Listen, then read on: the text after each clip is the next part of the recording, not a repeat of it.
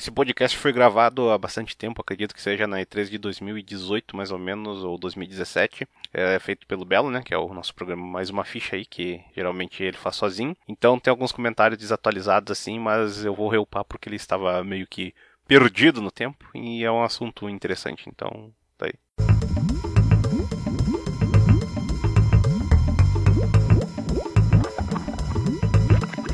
Bem, como eu sempre brinco aqui, o melhor caminho para se começar é do começo, né? Antes de, de haver a ideia da E3, pelo menos eu me fazia essa pergunta, eu, pô, caraca, você não tinha E3 antes?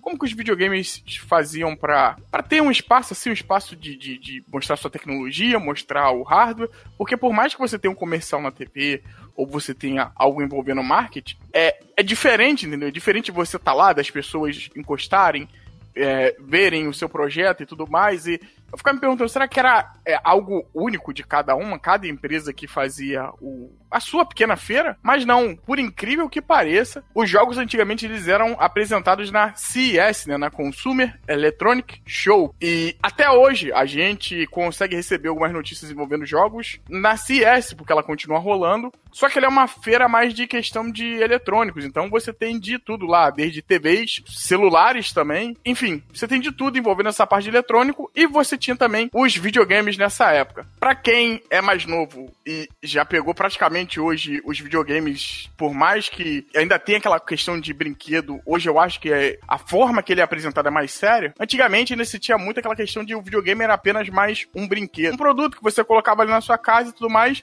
e isso não dava muito destaque para eles dentro da CS um dos caras assim que eu gosto muito do ramo de videogames, ele já, se não me engano, nem trabalha mais com videogame hoje em dia. Posso estar errado.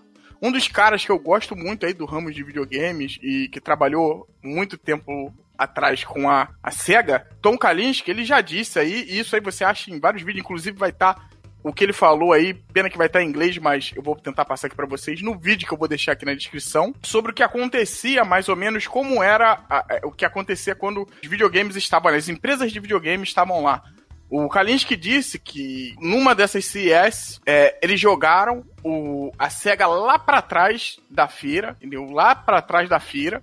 Inclusive atrás das empresas que vendiam pornô, que é um negócio que por você fale, pô, cara, mas o pornô não é tão ruim assim. É, não é, mas de qualquer jeito, era por ser essa parada mais, mais não vou dizer obscura, mas mais escusa, ela ficava lá no cantinho e a SEGA nesse ano ficou lá atrás. Inclusive, nesse ano, a SEGA ainda estava mostrando o, o grande. É, a grande esperança que eles tinham para mudar o rumo ali que é até contra a Nintendo, que era o Mega Drive. E esse ano, o Kaliski, que é um cara incrível nessa parte, ele foi presidente e CEO da Sega of America, na época já era, né? Da Sega da América, mas ele foi um dos caras, pra você ter uma ideia, o cara que trabalhou na Mattel, é o cara que ajudou, para você que é criança e lembra, o He-Man, cara, esse cara tá envolvido com isso, o cara que trabalhou também, acho que se não me engano, ajudando a fazer o boneco Ken da Barbie. E o cara incrível que foi parar pela SEGA por uma série de coisas. Qualquer dia talvez eu conte um pouquinho da história dele aqui no, no podcast. E nesse ano o Kalinski ficou revoltado, porque, cara, ele, ele via o potencial que o Mega Drive ali tinha, o que a sua empresa tinha, que os próprios videogames tinham, mas que eles estavam sendo jogando por escanteio. E, cara, não era isso que a SEGA precisava na época. A SEGA era uma das que precisava de mais atenção, de tipo, só o que a gente tem a gente quer vender para vocês. E quando a CS fez isso, pro Kalinski foi um, um, um, um, prego no caixão. E ele decidiu nunca mais, claro, né, no, aparecer lá na CS. A SEGA hoje tem coisa CS, mas ele decidiu que não era o lugar ideal para os videogames estarem, não era o lugar ideal para a SEGA estar. E depois de um tempo, pensando como se poderia fazer algo melhor, é, decidiram as três principais empresas na época, que era a SEGA, a Sony, que tava vindo com o PlayStation, e a Nintendo. Que isso é engraçado. Muita gente, como eu falei, que é um pouquinho mais nova, não deve imaginar, mas na época a SEGA tinha um console dela, na verdade já teve uma linha de console, e nesses, nas três grandes, ela era uma das que fazia parte, ela não era só uma fabricante de, de jogo, era também uma fabricante de console. As três se uniram para fazer uma feira que envolvia os videogames em si, que ali eles podiam mostrar, ia ter um tempo restrito, ia, mas era algo mais voltado para os videogames. E assim foi que surgiu a ideia da E3, a Electronic Expo, se eu não me engano, que é o nome certinho. E3 por causa das grandes três da época, né? Sega, Sony e Nintendo. Hoje continua E3 também, porque você pode pegar Sony, Nintendo e a Microsoft. Isso tudo no ano de 1995. A primeira E3 surgiu no ano de 1995.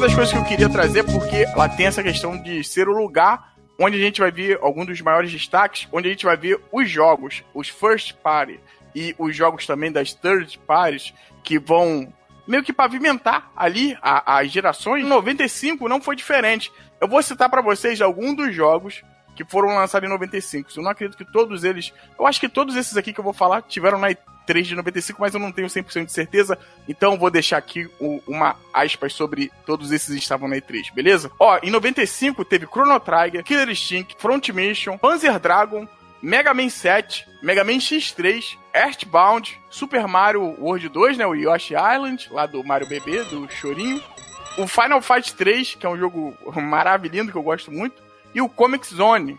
E, cara, Além desses, tinham outros, se não me engano, Kingsfield foi lançado nesse ano.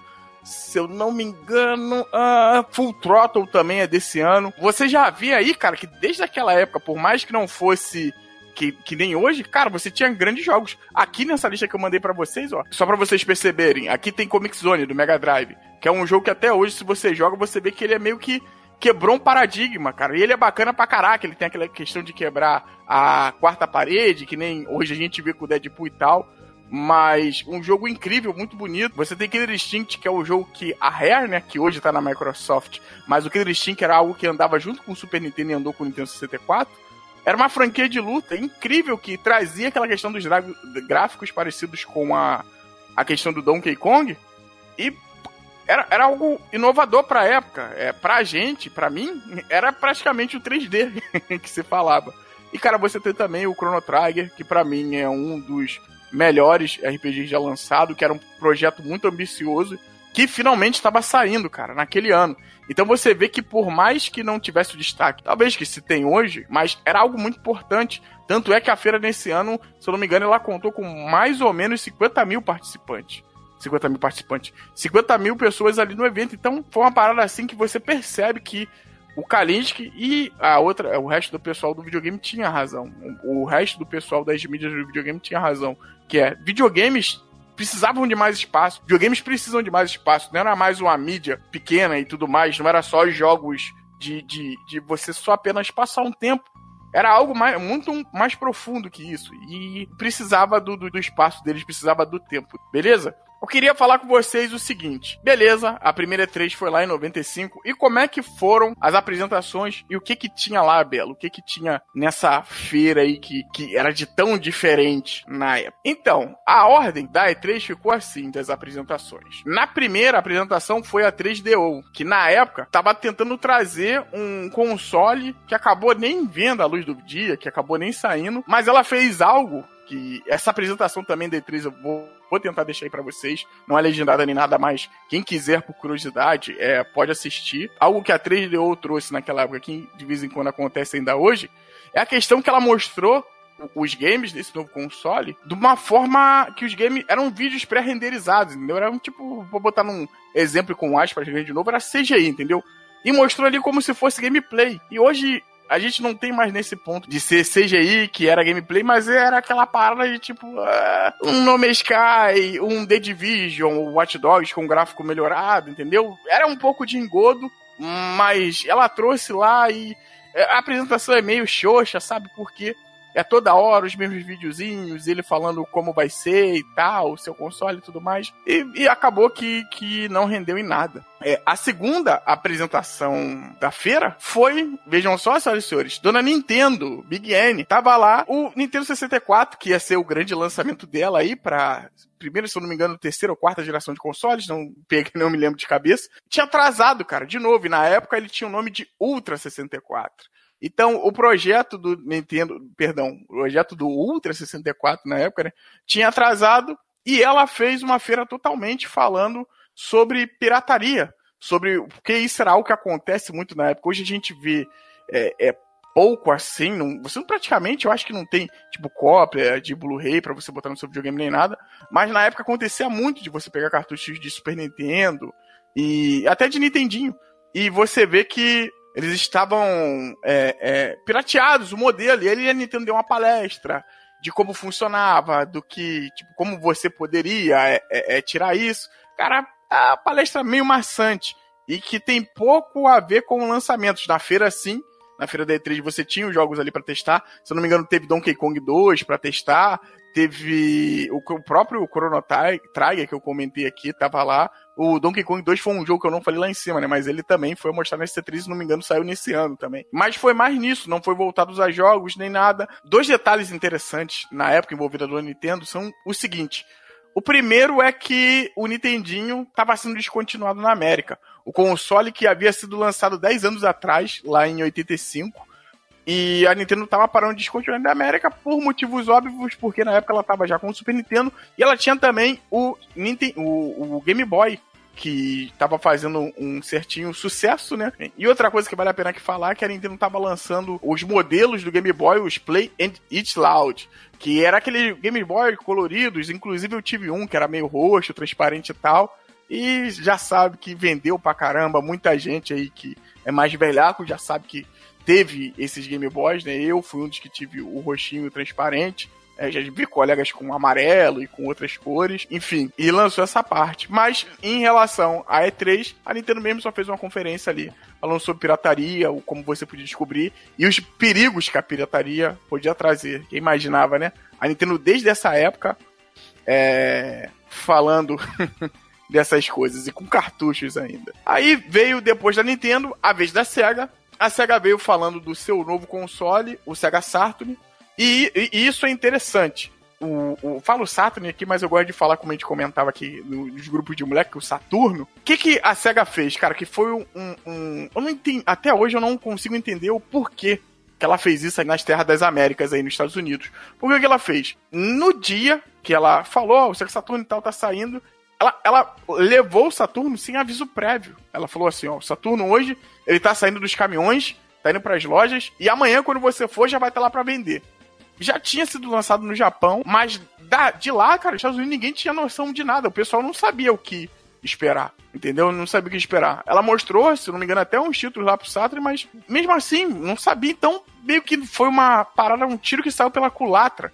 E isso daí é algo também que depois eu posso até comentar mais uma ficha, que foi um dos problemas até que levou a SEGA pro buraco, né? Que é essa questão de sempre estar tá correndo com as coisas. E, pô, se o Saturno talvez tivesse sido melhor trabalhado, dentro ali dos Estados Unidos ela podia vender melhor. E o Saturn, por mais que tenha sido um dos fracassos da SEGA, lá no Japão ele vendeu bem pra caramba, cara. Inclusive ele passou, tipo assim, um bom tempo acima do, do, do PlayStation e do Nintendo 64 devido ao marketing que devido ao marketing que eles usavam lá.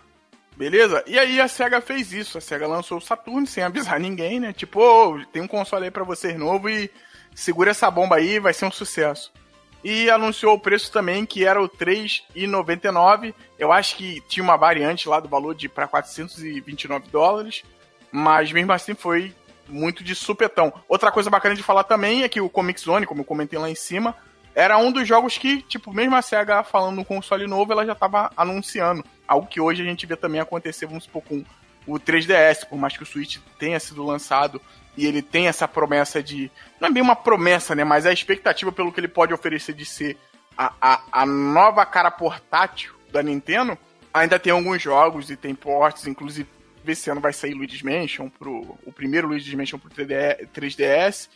Mas mesmo assim, para perceber que desde aquela época já tinha essa questão de mesmo um console já indo pro final da vida dele, já ele ainda recebia jogos.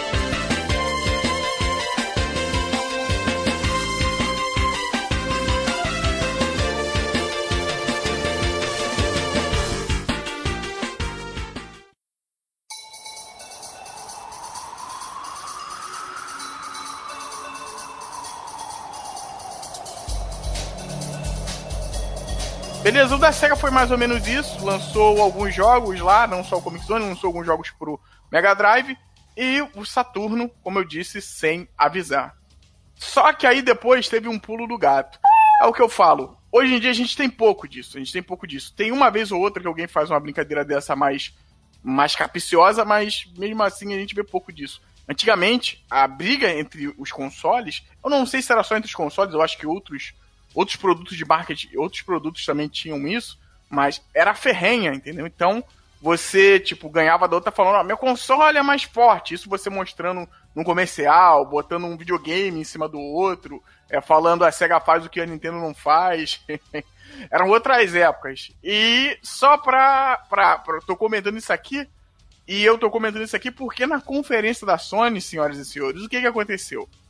A Sony entrou primeiro com a conferência até meio chatinha, porque a Sony não era uma empresa que se envolvia com videogames e depois ela foi mostrar, pra você ter a ideia, nessa conferência, quando você vai ver, vai mostrar ainda Walkman, algo que muitas pessoas nem sabem o que, que é, né, hoje em dia, mas a Sony mostrando o que, que ela fazia e de onde ela veio e por que ela tá indo pro mercado de videogames. Para quem não sabe, a Nintendo tinha um projeto com a, com a Sony de lançar o seu videogame, que ia ter essa parte do CD, no acho que se eu não me engano, ia ser não uma, uma, um, como se fosse o Nintendo 64, não seria uma continuação de console, mas seria um, um gimmick, como foi, sei lá, como o Mega Drive teve o Mega CD. E você ia colocar ali no videogame e, e já tinha contrato, já tinha tudo, a Sony tinha feito todo o esquema para mostrar para Nintendo e tal, tava se interessando muito de entrar no mercado.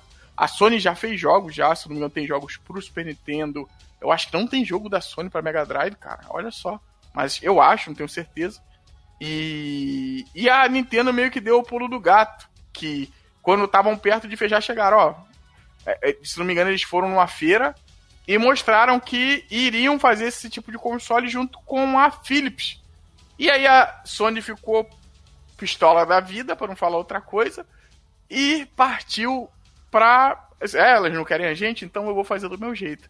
E a Sony estava entrando no mercado com o PlayStation 1, o clássico lá que muita gente gosta até hoje, que está até esperando uma versão mini dele.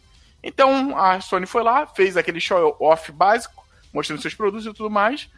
E teve um momento da conferência, que eu vou botar o áudio aqui para vocês, por mais que esteja em inglês, que é só para vocês verem o como funcionou. Que, se eu não me engano, um do, do, dos presidentes ou CEOs da Sony é chamado para falar no palco. E quando ele sobe no palco, a única coisa que ele faz é, é isso aqui, que vai passar no áudio agora. I'm going to ask Sony Computer Entertainment President of America, Steve Reyes, to join me for a brief presentation.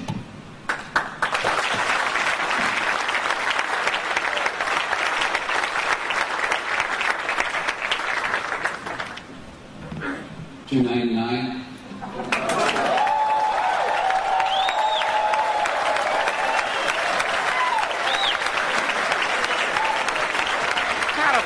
começou a bater palma, não sei o que, porque o console ia ser 100 dólares mais barato que o desconhecido Sega Saturno, cara. A galera já tava ligada que a Sony ia ter sim um console e tal. Um e o console é, estaria na, na, há pouco tempo no mercado e tudo mais. Só que, caramba, mano. Ninguém esperava, entendeu? Ninguém esperava. Então foi, foi muito bacana, foi um bom começo para pra Sony. Eu acho que não é, não é tipo assim, injusto falar, mas eu, eu não sei em questão de números, mas eu acho que a, a geração PlayStation, Nintendo 64 e Saturno dá pra gente dizer aqui que o PlayStation 1 ele levou de lavada e inclusive moldou muita coisa do que a gente vê hoje em termos de console, mas foi o, uma uma lavada, cara. Uma lavada e foi uma atitude muito incrível da Sony. Depois dessa, ainda teve a Atari, que tava mostrando na época, olha só como é legal ver que certas coisas se repetem. Tava mostrando um modelo de, de realidade virtual, cara, de VR. pro console dela lá, o Atari Jaguar. E praticamente foi isso, ela mostrando e tal. É, aquele VR que não é tão. Hoje a gente acha, tem muita gente que acha grande, mas imagina na época, não era tão portátil quanto o hoje, que é um pouquinho menor, mas mostrando isso e, e, e, e mesmo assim, mesmo sendo essa coisa, se não me engano, a Nintendo também mostrou o Virtual Boy, mas são duas ideias que acabaram morrendo na praia. o, o bacana dessa primeira feira foi que assim começou a mostrar a importância que os jogos tinham. Se alguém, se tinha alguém, algum investidor, alguém que queria conhecer mais de desse mercado e achava que era algo pequeno, era algo somente de criança, era algo que não ia ter muito futuro, tava tipo assim, achou, achou errado, errado, cara, tá. porque era um, um, um grande começo para uma feira que tá até hoje. Se eu não me engano, a gente já tem 23 anos de E3, né? Tá aí até hoje. É, a feira já teve suas baixas, já teve, tipo, momentos que teve pouco público, já teve apresentações vergonhosas, mas já teve também momentos que teve um público enorme e que também teve apresentações incríveis, cara, entendeu? Então, a feira é importante. A feira é importante para investidores, como a CES, que os caras vão lá para saber o que, que, vai acontecer de, de questão de, de futuro dos eletrônicos e tal. E a E3 funciona isso. Hoje, no momento, no momento que eles decidiram tomar um espaço só para eles e mostrar assim, ó, aqui a gente tem a nossa feira e que essa feira teve pessoas e foi reportada pra galera, pô, isso é, isso é muito incrível, é muito é muito divisor, entendeu? E você ter a E3 hoje, por mais que a Nintendo não esteja mais lá, a Nintendo tá na semana de E3, mas não tá diretamente na E3. Hoje a EA também não tá na, na E3, mas mesmo assim tá na semana da E3, então é muito é muito incrível e porra, tem sua importância. A E3 tem sua importância. Por mais, ó, esse ano de 2018 a gente tá vivendo aí uma chuva de leaks antes da E3, ó. Só para vocês terem uma noção aqui. Pokémon Fallout 76, né, que até agora não se explicou direito o que vai ser esse projeto. Rage 2, que eu não conhecia nem o Rage 1, mas o Rage 2 está aí vários jogos sendo anunciados antes da E3 e o pessoal fica naquela pergunta, pô, pra que é, isso tudo? Tá vendo? Não preciso de uma feira é, para que, que eu saiba das notícias. Talvez, cara, você não precise tanto, mas mesmo assim, lá na E3, acredito que vai ter coisa nova. E possa ser sim, ter sim um dia que, ó, a E3, como na época tinha CS e eles acharam que tinham, eles tinham que sair, pode ter sim um momento onde eles falam assim, pô, cara, E3 não é mais necessário pra gente. Eu acho que cada um fazendo a sua live, fazendo os seus 15 minutos ali de fama mostrando o que, que tem pra, pra colocar ali, pode sim ser no futuro algo que aconteça, mas acredito que hoje não. E acredito que a E3 ainda é muito importante. Pra eu, que sou sou talvez gamer desde pequenininho, é muito maneiro, porque eu, quando mais moleque, eu sabia da E3 só por revista. E era um sonho pra gente que era mais novo, tipo, caraca, eu quero estar tá lá e pô, vivenciar aquilo e tal. E, pô, eu ainda não fui lá no centro de convenções lá ver como é que é. Mas hoje eu consigo sentar até com os meus colegas, com a galera lá da locadora e outros amigos, e assistir junto, cara. E falar, caramba, e a gente ter as reações ali ao mesmo momento, e a gente ver como funciona. Por mais que aquilo dali não seja, aquelas apresentações não sejam a E3 em si, porque tem as exposições, tem o centro de convenções, tem, tem as exposições ali dentro, tem o para você jogar, para você ver como funciona. É, é muito maneiro você ver isso. E uma feira dessa dá mais força para ter feiras em outros cantos. Quem sabe, talvez no futuro a gente não tenha mini pedaços da E3, como hoje a gente tem da CCXP, que é aqui no. que é lá em São Paulo, lá que a galera do Omelete organiza. A gente já tem já a Brasil Game Show, que é uma feira muito boa de games e que, pô, cara, é uma parada incrível pra gente ter aqui no Brasil, algo que a gente nunca imaginava ter.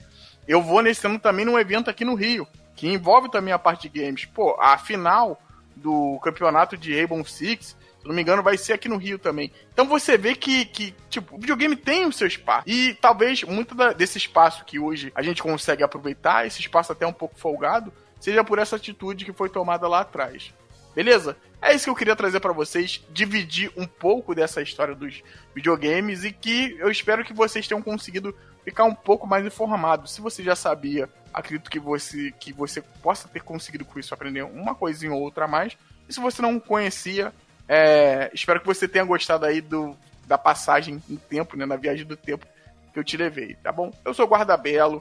É, fiquem todos com o meu abraço carinhoso e espero vocês para o próximo mais uma ficha. Que não, é, semana que vem é semana dia 3, né? Será que vai ter um, mais uma ficha sobre algum anúncio que vai rolar nessa E3? Será? Será? Bem provável. Então é isso, galera. Um abraço, um beijo, feliz aniversário que fosse seu aniversário e até a próxima. Falou!